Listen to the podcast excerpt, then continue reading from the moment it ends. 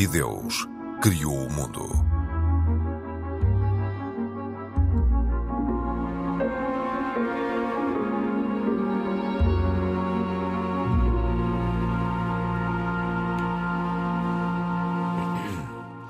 Olá, bem-vindos. Os países cujos cidadãos dizem ter mais fé são o Brasil, África do Sul e Colômbia. Ao invés, os sul-coreanos e os japoneses são os que acreditam menos na existência de Deus. É o que revela um estudo da organização Religião Global, divulgado pelo Instituto Ipsos. Este é um dos temas deste E Deus Criou o Mundo. Eu sou a Cristina Esteves e estou com Mohamed Ibrahim, da comunidade islâmica, Pedro Gil, católico, e Isaac Assor, judeu. Este é um programa da autoria de Carlos Quevedo, produção de Cristina Condinho e trabalho técnico de João Carrasco. Olá a todos, bem-vindos. Pedro Gil, vou começar por si. O Brasil está de like, e agora vou dar aqui alguns números. Um, ali 89% dos cidadãos são crentes, acreditam numa entidade uh, superior. Os países com uh, menos uh, fé, ou pelo menos que acreditam menos em Deus, são os Países Baixos, com 40%, Coreia do Sul, com 33% e Japão, com 19%. Um, Pergunto-lhe se consegue explicar a diferença entre países para que haja uma disparidade tão grande uh, na, na existência, na crença na existência de um Deus.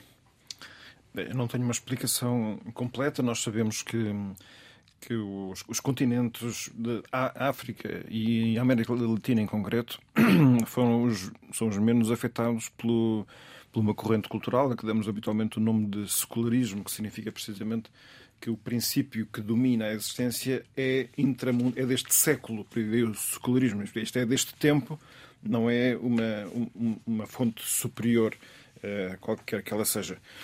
Pelo contrário, nos países mais desenvolvidos, esse fenómeno existe muito fortemente é, podemos associar em parte, quer dizer, por um lado, eu acho que compreende-se que os países muito desenvolvidos tecnologicamente criem uma espécie de mundo alternativo criado pelo próprio homem e, portanto, se sinta menos a existência de, de um autor não humano das coisas. Portanto, se nós vivemos todos o dia eh, rodeados em tecnologia fabricada pelas várias marcas tecnológicas, nós sabemos que não foi Deus que fez aquilo diretamente. Não é? Hum. Agora, quem contempla este mundo com um olhar, eh, vamos dizer assim, de primeira surpresa, a ideia é quem é que fez isto, não é? que coisa tão espantosa. Portanto, eh, esse movimento, vamos dizer assim, natural ou instintivo que leva a reconhecimento de um autor de todas as coisas é, é mais compreensível que aconteça quando não há muita mediação tecnológica. Quando há muita tecnologia, as pessoas ficam um bocado. Mas a tecnologia faz parte do cotidiano já em todo o mundo, é a Exatamente. globalização, não é? Por isso pode-se criar mais fortemente a ideia de que o mundo é construído pelo homem para o homem. Portanto, isso seria. Teríamos que fazer um programa de rádio chamado E o Homem Criou o Mundo, não é? Portanto, essa, essa, esta Sim, é a lógica. não criou o mundo. Pois, eu estou de acordo com.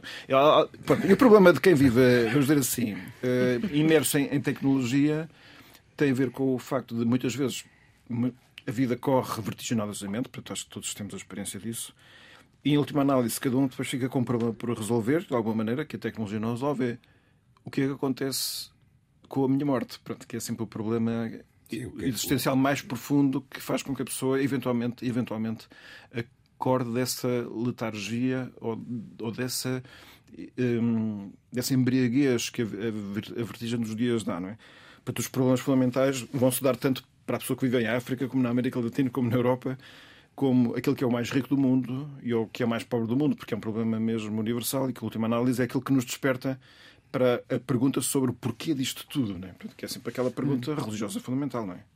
Uh, não se pode viver um bocadinho distraído disto, mas em última análise isto mas, aparece. Oh, mas, ó Pedro, se me permitires, eu, estas classificações uh, são coisas que eu, muito sinceramente.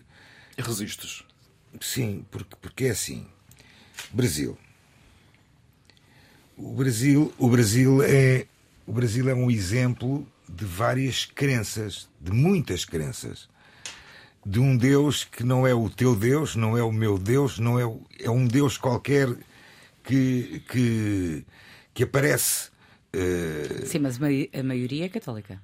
A maioria da população é católica. Eu acho que esses números não devem Os estar. estudos ainda apontam para que a maioria seja católica. Eu, ah, oh, Cristina, eu, eu, Os jovens é que já estão a, a eu- ficar mais evangélicos. eu, eu acho que a Igreja Evangélica, neste momento no Brasil, é a igreja com maior força eh, popular. Eh, a questão que se levanta é, dentro de- do mundo evangélico, encontramos uma série de crenças, ou de, de, de de seitas, que são desde a Igreja Universal do Reino de Deus ao, aos presbiterianos, aos os, os evangélicos puros, por assim dizer. O Brasil, o Brasil é um exemplo, e depois também temos aquelas crenças Sendo que é um Estado laico. aquelas crenças, temos aquelas crenças que são eh, um pouco, chamemos-lhe africanas, eh, com aquelas, aquelas Animistas, talvez. animistas. eh. Portanto, outro exemplo que falou ali, falou e bem, eh, são números, os Países Baixos. Os Países Baixos. Estamos a falar de luteranismo, algum luteranismo também. Sim, mas quase a maior parte são, são ateus, quer dizer, eh, agnósticos. exa- agnósticos. Quer dizer, eu acho que aquilo. Ou estamos- seja, ou seja, aquilo, que, aquilo que, eu, que, eu, que eu acho é que no mundo, eh, e o Pedro acho que abordou bem o tema, que é. eh, podemos pensar assim. eh, foi o homem que criou isto, foi o homem que fez isto. Não há, não há nenhum papel de Deus no meio disto tudo. Eh, eu penso que a maioria destes países onde nós estamos incluídos, Portugal, claramente. Portugal e qualquer, qualquer, qualquer civilização moderna, por assim dizer, eh, esqueceram-se claramente do que é que é o papel de Deus. O que é que foi Deus? Deus, Deus, qual é que é o onde é que Deus aparece? Mas, mas é fulano que descobriu a vacina contra O Covid, por exemplo. o Covid, foi ele ou foi alguma inspiração divina que lhe fez fazer este- essa, essa descoberta? E foi o quê? Ah, eu acredito claramente, na minha opinião, na minha opinião, há um papel de Deus, obviamente. Porque eu sou crente. Pois, dizer, Eu estes- sou crente. Estes números o que dão um bocado a entender é que, precisamente, há países onde há pessoas que não conseguem reconhecer a existência de qualquer eh, ente superior àquele que nós experimentamos no nosso dia a dia. Pronto, e essa é é a questão dos agnósticos, dos ateus. Isso aí faz uma questão de eh, negar qualquer existência de Deus, não é? Sendo que, e deixem ouvir, eh, ouvir-me também, ouvir também o Ibrahim, que estava aqui muito, eh, estava aqui muito calado. ouvir- mas deixe-me só dar mais chega, é que quando se fala de países muito desenvolvidos, temos o caso dos Estados Unidos. eh, que, é, que é uma das maiores potências mundiais, onde é, é a sede de, de grandes tecnológicas e onde eh, mais de 70% da população Acredita em Deus. acredita em Deus. Exatamente. É um fenómeno interessante, de facto. E eu agora estava aqui a ouvir eh, o Pedro e o Isaac. E no início, quando ouvi o Pedro, eh, gostei muito de dois termos que ele usou, que foi letargia e embriaguez. E de facto verifica-se isso porque, e desde, desde os primórdios da humanidade, sempre que o ser humano observa a sua própria progressão e o seu avanço tecnológico e intelectual, é frequente a- a- o papel de Deus entrar em segundo lugar. E nós vimos isto na Europa renascentista. Eh, o fervor com que se vivia o cristianismo aqui na Europa até ao século XVI, talvez, ou XVII, e depois, quando entram os ideais iluministas, eh, Deus fica em segundo lugar e, e o- a humanização é, é dif- é maior, o humanismo é maior, a crença nas capacidades do ser humano é maior. Isto foi, foi aumentando até os dias de hoje. Eu acho que a bolha explodiu, na minha modesta opinião, no, no, no Covid, na pandemia do Covid. Nós tínhamos toda a convicção na nossa, no funcionamento da nossa da Terra e da sociedade humana que ela era capaz de resolver todos os problemas. Nós conseguimos erradicar uma série de problemas, apesar de não ser verdade. Continuamos ainda nos dias de hoje a observar uma população mundial pobre muito grande. Ah, mas, mas o ser humano estava muito convicto nas suas capacidades. Até que, de repente, um vírus que é minúsculo e microscópico, nem sequer é vivo, nem sequer é visto a olho nu, parou com o mundo inteiro. Uh, parou com o mundo inteiro e, e de repente. Poderá ter escapado acidentalmente de um laboratório.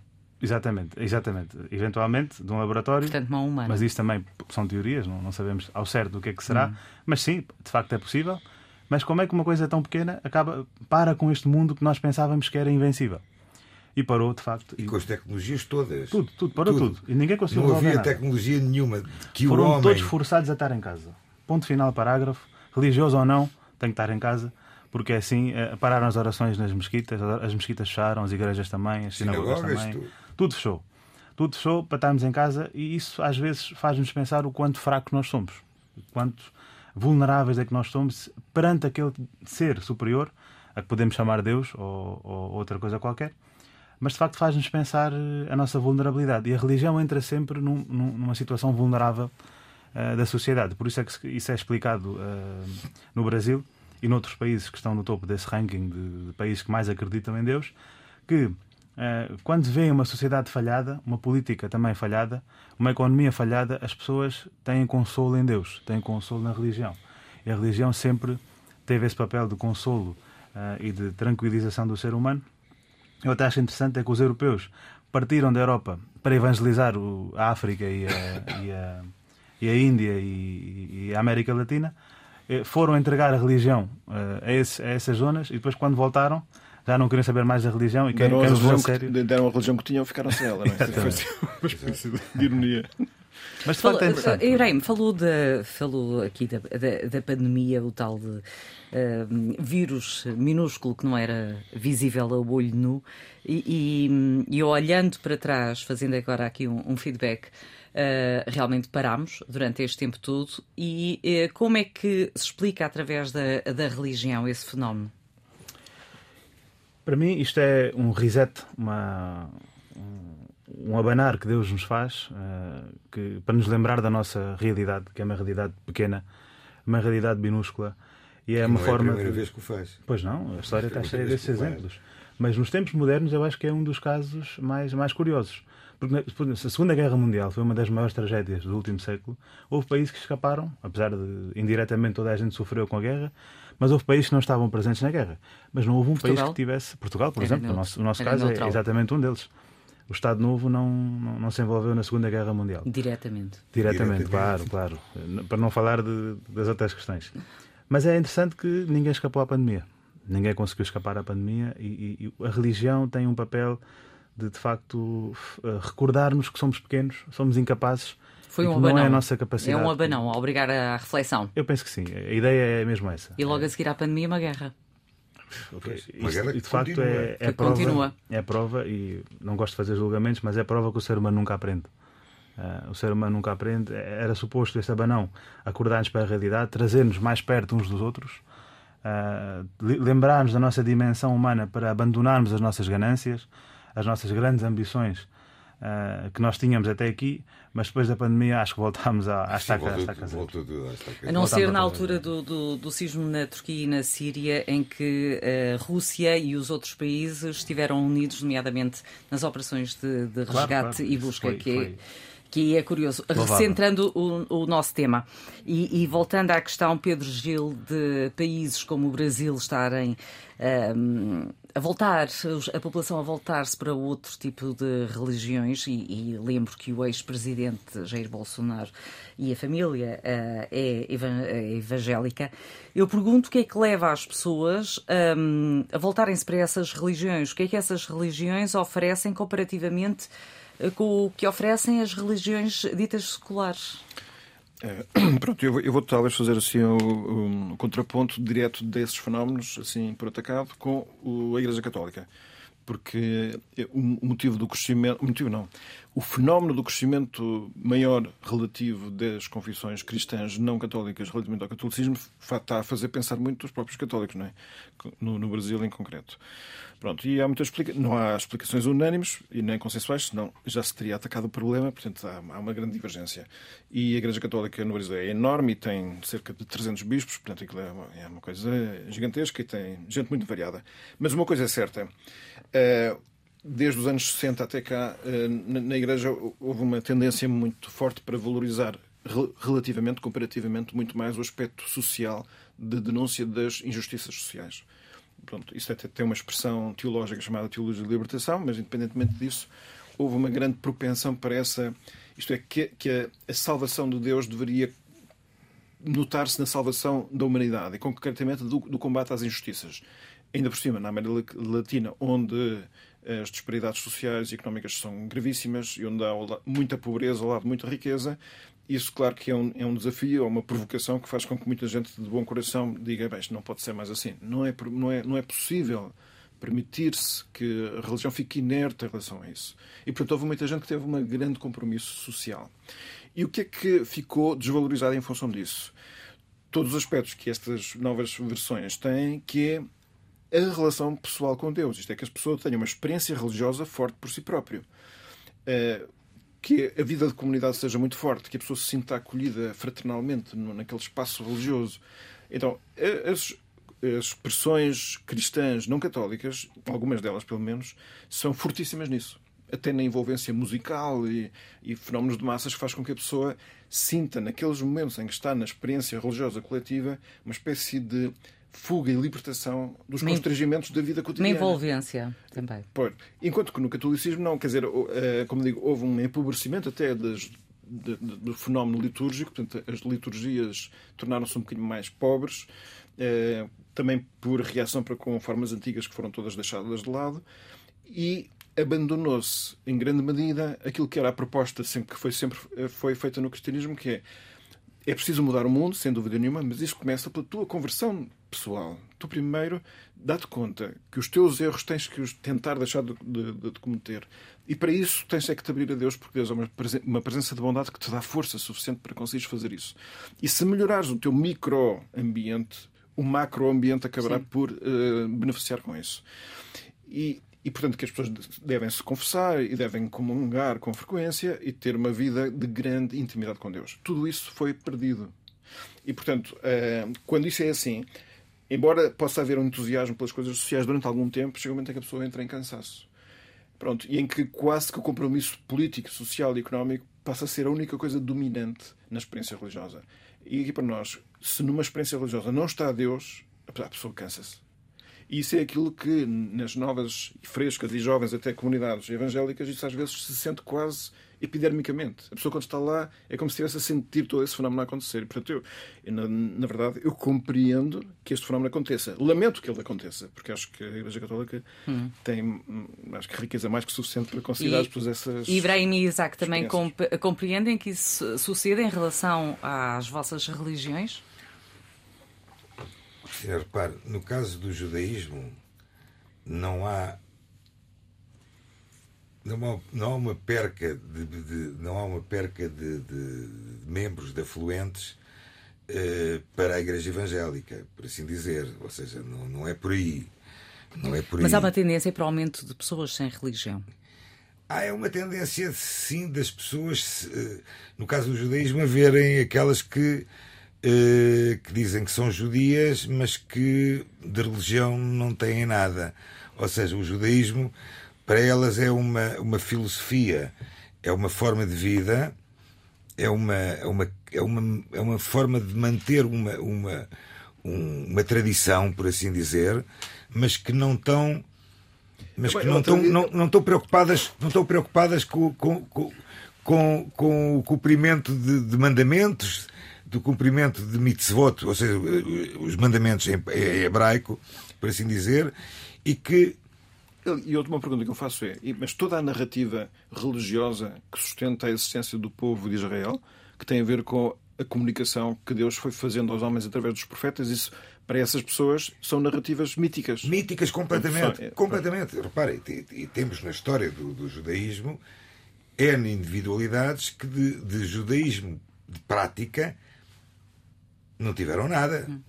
Freud, Marx, eh, chamados quase que Einstein, jude... Einstein eh, chamados quase... Einstein ainda afirmava a essência de Deus, aliás, pela sua própria experiência Sim, mas, mas, mas, mas, mas, daí a ter, mas, ter prática religiosa, isso é Não, ou seja, não havia a preocupação de manter, ou não havia e não há, numa grande parte da população judaica, não direi na maior parte, mas numa grande parte, eh, uma, uma conexão eh, religiosa, mas sim uma conexão tradicional e, e, e quase que de, de, de... etnográfico. Não é? Etnográfica, exatamente, exatamente. E, vamos, E agora, no- Sim, agora para não concluir. existe, não existe é, é, não existe é uma é uma nó- nós, nós não perdemos membros, por assim dizer, ou adere- aderentes como a Igreja Católica teve em relação à Igreja Evangélica. A Igreja Católica ou a Igreja Evangélica teve ali uma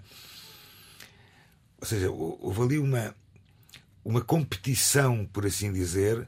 Sabe qual é, sabe qual é que é no judaísmo, principalmente em Israel, a leva mística religiosa que, que mais, com, mais combate, entre aspas, o judaísmo é, o, é o budismo. O budismo. O budismo. O budismo está na moda. Que é uma coisa, inter- é uma coisa interessante que tem a ver com, com uma questão eh, esotérica de, de, de- de- Portanto, só- estamos a falar dos judeus que pertencem a, Ah, a- a Israel e que têm simpatia pela, pela experiência, pela experiência, pela experiência espiritual, espiritual budista. exata- exatamente. É uma- que significa aquela procura da, da harmonia, daquela união com o todo. Exatamente, exatamente. Ou seja, Curioso. No judaísmo não existe essa. Pelo menos que eu, que eu, que eu consiga classificar. Fazendo aqui uma, uma continuação àquilo que o Isaac estava a dizer, ah, e com todo o respeito pela, pela religião budista, o budismo que nós vemos admirado na. o budismo para, Ocidente- gente- para já não é uma religião. Não, Essa é a isso, isso primeira. é outra situação. Essa mas, é a primeira. aquilo que a gente entende por budismo aqui no Ocidente não é aquilo que o budismo efetivamente é. Ah, isso é uma tendência, como muitas outras que vêm e passam e que estão a passar por todo lado e que, eh, desculpem a expressão, é romântico ser, ser budista, fazer a meditação, com todo o respeito, claro. Ah, mas isto é de facto uma questão diferente. Agora, o Islão, de uma forma geral, é muito hum, é implacável com esta questão da de uma pessoa abandonar a sua a sua religião, implacável no sentido em que as práticas religiosas no Islão são transversais a todas as dimensões da vida humana, seja a parte familiar, seja a parte também é igual, obviamente no judaísmo e acredito no cristianismo É também. exatamente igual. Pronto, eh, eh, também o domínio do trabalho da pessoa, da forma como convive com os outros. Ou seja, o, o Islão não se limita à mesquita, limita-se, eh, aliás, estende-se a todas as áreas da, da vida humana. Isso faz com que a taxa de apostasia, por assim dizer, no Islão até seja bastante baixa. No entanto, eh, o fenómeno verifica-se também nos muçulmanos. Eh, e, e basta nós irmos para, para um país de maioria muçulmana, vemos que há dois tipos de pessoas. Há aqueles que são mais laicos e seculares e há aqueles que são religiosos e são religiosos a sério. E isto de facto está a acontecer e cada um está no seu círculo e as pessoas não costumam misturar-se muito. A verdade é que no Ocidente, as comunidades muçulmanas que, que vivem, por serem uma minoria, levam a sua religião mais a sério. Porquê? Porque veem na, na religião uma forma de, de, de união eh, entre, entre eles. Eh, só que mesmo, mesmo assim no Ocidente também se verifica que eh, leva-se menos a sério a questão da religião. As pessoas são muçulmanas porque sim, porque o pai era, porque o avô era, porque tem um nome islâmico, um nome árabe, eh, mas de Islão não têm muito. Eu faço parte de uma geração em que isso já se começou a verificar. Eh, eu, de- com a idade de 10 anos, memorizei o Alcorão. Eh, comigo estavam mais, todo, de ponta a ponta. Eh, é uma coisa que Para, os, para os católicos, o Corão é mais ou menos da extensão de todo o Novo Testamento, o que significa os quatro evangelhos, mais as cartas todas, Pronto, mais sim, o Apocalipse. de, de capa a capa.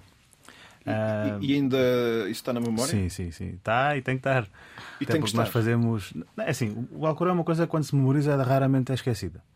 Claro que pode haver ali uma coisa ou outra que uma pessoa perde, perde a prática, mas é importante praticar diariamente essa, essa situação. falar do texto.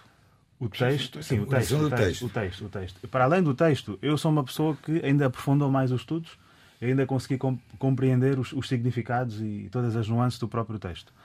Mas em termos de texto, hum, sim, memorizei. Agora, eh, eu faço, e foi tudo em Portugal, portanto eu não tive que ir para o estrangeiro para fazer isso. Não tive que ir para, para outro país. Foi tudo feito aqui. Isso é até uma tradição que se faz em casa. Mas eu não fiz em casa porque os meus pais não, não têm. Não não memorizaram o Alcorão, portanto eu fiz numa mesquita, ia diariamente depois das minhas aulas fazer. Comigo estavam mais 10 pessoas, mais 10 alunos, que era mais ou menos a média de alunos Mas foram os seus pais que disseram para fazer isso? É, é uma cultura eh, catequista, portanto, é como uma catequese. Vai-se fazer, eh, eh, depois da escola vai-se vai -se, vai -se aprender eh, um bocadinho sobre a religião e depois o que é que o, o sheik, neste caso a pessoa que. o, o padre, O é? orientador, o sim. orientador faz é. Ele propõe a memorização do Alcorão a quem consegue fazer. Depois ele vê logo quem consegue e quem não consegue. Porque nem todos têm essa capacidade. Ah, se bem que eu acredito que não é uma questão de capacidade, porque eu sou uma pessoa que esquece tudo, sou muito esquecido. Mas mesmo assim é é impressionante como, de facto, de 10 É pessoas. impressionante. Eu, eu, para já.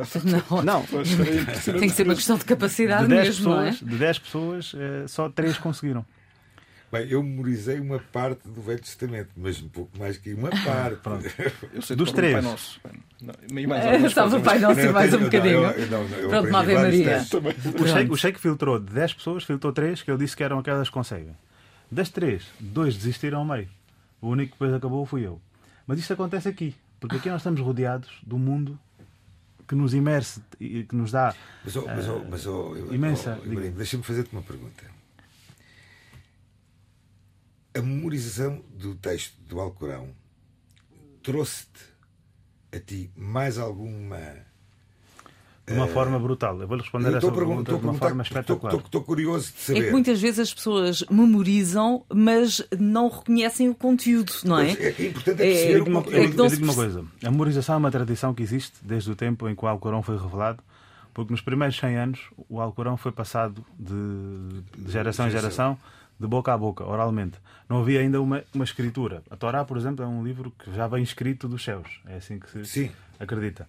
Ahm, mas, mas o Alcorão não vem escrito dos céus. O Alcorão foi revelado diretamente do anjo Gabriel para o profeta Muhammad. Ele foi o primeiro memorizador e depois passou para a frente a memorização. Por isso é que é uma tradição que passa. Apesar de hoje não haver uma necessidade disso, porque hoje já temos escrituras, já temos tudo escrito, mas é uma tradição que passou e que foi sempre honrada nas famílias muçulmanas, haver sempre alguém que fosse um, um memorizador do Alcorão. Já uma pergunta. O termo eh, Corão tem a ver com a recita. A recitação, A exatamente. recitação Até que- vem de uma, de uma palavra que, se calhar daqui a bocado vamos falar, eh, os, cara, os, cara, Os caritas. caraítas, acho que a raiz do árabe é igual. Cara significa ler o texto. Ler o texto, em árabe, pelo menos. Ahm, mas só para não fugir muito disto. de facto, Estamos a falar da eh, tradição de. é, é- fazer é esta uma questão de uma, é uma honra ter sempre alguém que memoriza o Alcorão em cada família. Por isso é que todos os pais têm essa ambição de ter o filho ou a filha a memorizar o, o Alcorão. Eh, agora, grande parte das pessoas memoriza e depois fica ali e depois vai fazer outra coisa na vida. É engenheiro, é médico, é professor. Ahm, Mas todos os dias fica com- pratica? tem que praticar pelo menos todos os dias é o recomendado, mas pelo menos semanalmente. Mas todos os anos no Ramadão é a altura em que eh, se mais ah, tem que se praticar mesmo, porque à noite há as orações e muitas pessoas são convidadas para fazerem a recitação do Alcorão todo sem ver todas as noites uma parte de 30 em 30 noites.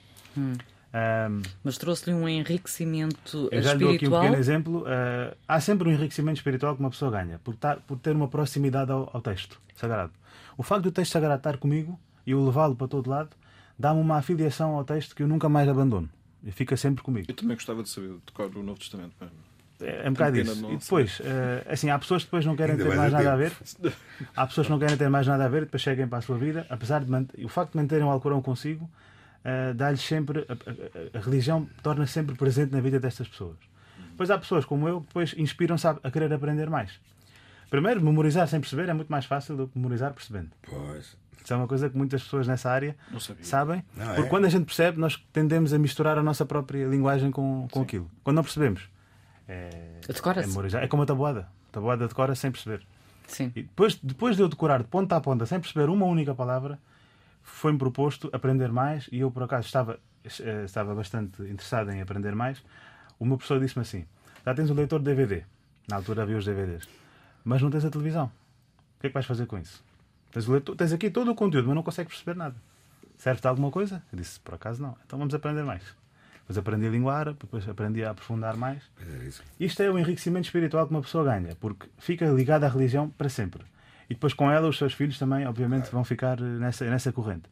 Mentalmente dá uma, um, um enriquecimento espetacular. Porque uma pessoa, aquilo é uma ginástica mental autêntica, nós temos que ter quase 3 ou 4 horas por dia seguidas a memorizar. A mim, a mim demorou-me seis anos a fazer isso. Seis anos, é três horas por dia. Três horas por dia. Não há fim de semana. Pode haver, não é? Mas o melhor é não haver. Um E, e- e ninguém Todos deu um dias, prémio, uma coisa dias. assim. E isto depois, eu percebi também que na São escola. vários mestrados em simultâneo, doutoramentos O meu, mesmo, o meu desempenho escolar também Melhorou. melhorou. brutalmente. Por causa da E ginástica. foi a minha professora de matemática, é uma senhora muçulmana, que me disse: então, Mas tu tens o Alcorão. Eu era muito preguiçoso em matemática.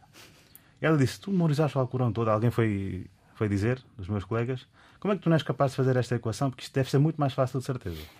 Isto causa-me um choque. Epá, é verdade, realmente. Eu podia conseguir muito mais. As capacidades intelectuais melhoram muito. E hum, passamos ao tema seguinte, Isaac. hum, eu queria que, que nos falasse um pouco sobre. hum, Houve um tema num, num seminário no Centro de Investigação em Teologia e Estudos de Religião da, da Católica, em que se falou da perspectiva judaica e cristã do feminino nas Escrituras. Estamos sensivelmente a 10 minutos do fim do programa. Portanto, temos 10 minutos para este tema, não vamos chegar a mais nenhum outro, eh, que, que- falaremos, o que tínhamos aqui em agenda, voltaremos a falar, eh, vamos falar nele noutra oportunidade. Agora, eu gostava, Isaac, que, hum, que me dissesse, que nos dissesse, hum, olhando para o que as escrituras dizem sobre a mulher, se a interpretação que é feita tem sido fiel ou não. Repare, a, a interpretação que tem sido feita eh, poderá ser fiel ou não. A verdade é que no judaísmo a presença do feminino na Torá é fundamental e é importantíssima. Das mulheres, eh, ou seja, tem um papel eh, coadjuvante num drama que é, na verdade, dominado por homens. É verdade. Eh, uma história de homens manipulados por mulheres potentes e criados com valores femininos também. Eh, e para isso gostava de citar uma, uma, uma afirmação de sabedoria do rei Salomão, em que ele diz que uma mulher de valor é a coroa do seu marido. E é mesmo. Assim como a coroa fica acima e além da cabeça, também a luz interior e interior da feminilidade possui uma qualidade essencial num, local que a mente não pode atingir. E por isso é que no judeu, na Torá, existem variedíssimas personagens do feminino que são fundamentais em toda a história. Comecemos por Havá, Eva. Eh, como dizem em Bereshit, ou seja, no primeiro livro de Gênesis, então Adão chamou a sua mulher de Havá, pois ela era a mãe de toda a vida. Ou seja, a importância de- de- de- da mulher, do feminino, na, na, na, na vida, no, no, no- no- seguimento total da, da, da própria vida. Podemos, podíamos falar de, de N, N, N personalidades, personagens que na Torá são faladas. Uma delas, por exemplo, também é Sará. Eh, A mulher mais- de Abrão? E, e mais a mulher de, de Abrão, que era Sarai, e que passou a ser Sará quando fica grávida do filho legítimo, Isaac. Porque ela era Sarai eh, antes de, de conceber, de dar à luz o seu filho Isaac. E Sará, tanto também em Gênesis, lemos tudo o que Sará lhe disser, disse Deus a Abraão, escuta. Ou seja, eh, e a primeira pessoa a curar a ferida feita por Havá, ou seja, Eva, a tal ferida de, de- de- de- comer o fruto proibido, foi Sará. Eh, e podíamos falar de Rivka, de Rebeca, também. Também em Gênesis, eh, em que, citando o Gênesis, beba e eu tirarei água também para seus camelos. Com essas palavras, Rivka, Rebeca, comprometeu-se com Isaac, com Isaac, não é comigo, Não foi com. Isaac, Avino, com o nosso pai Isaac, o nosso patriarca Isaac, e se tornou mãe de quê? De duas grandes nações. Rivka tornou-se realmente mãe de duas grandes nações. Eh, porque ela, no fundo, eh, ela foi a, era uma mãe da grande nação de Israel, mas também ela era a mãe de uma grande nação que iria ser mais tarde a nação islâmica. E podíamos estar aqui a falar de podíamos, N, podíamos, de N mas... personagens.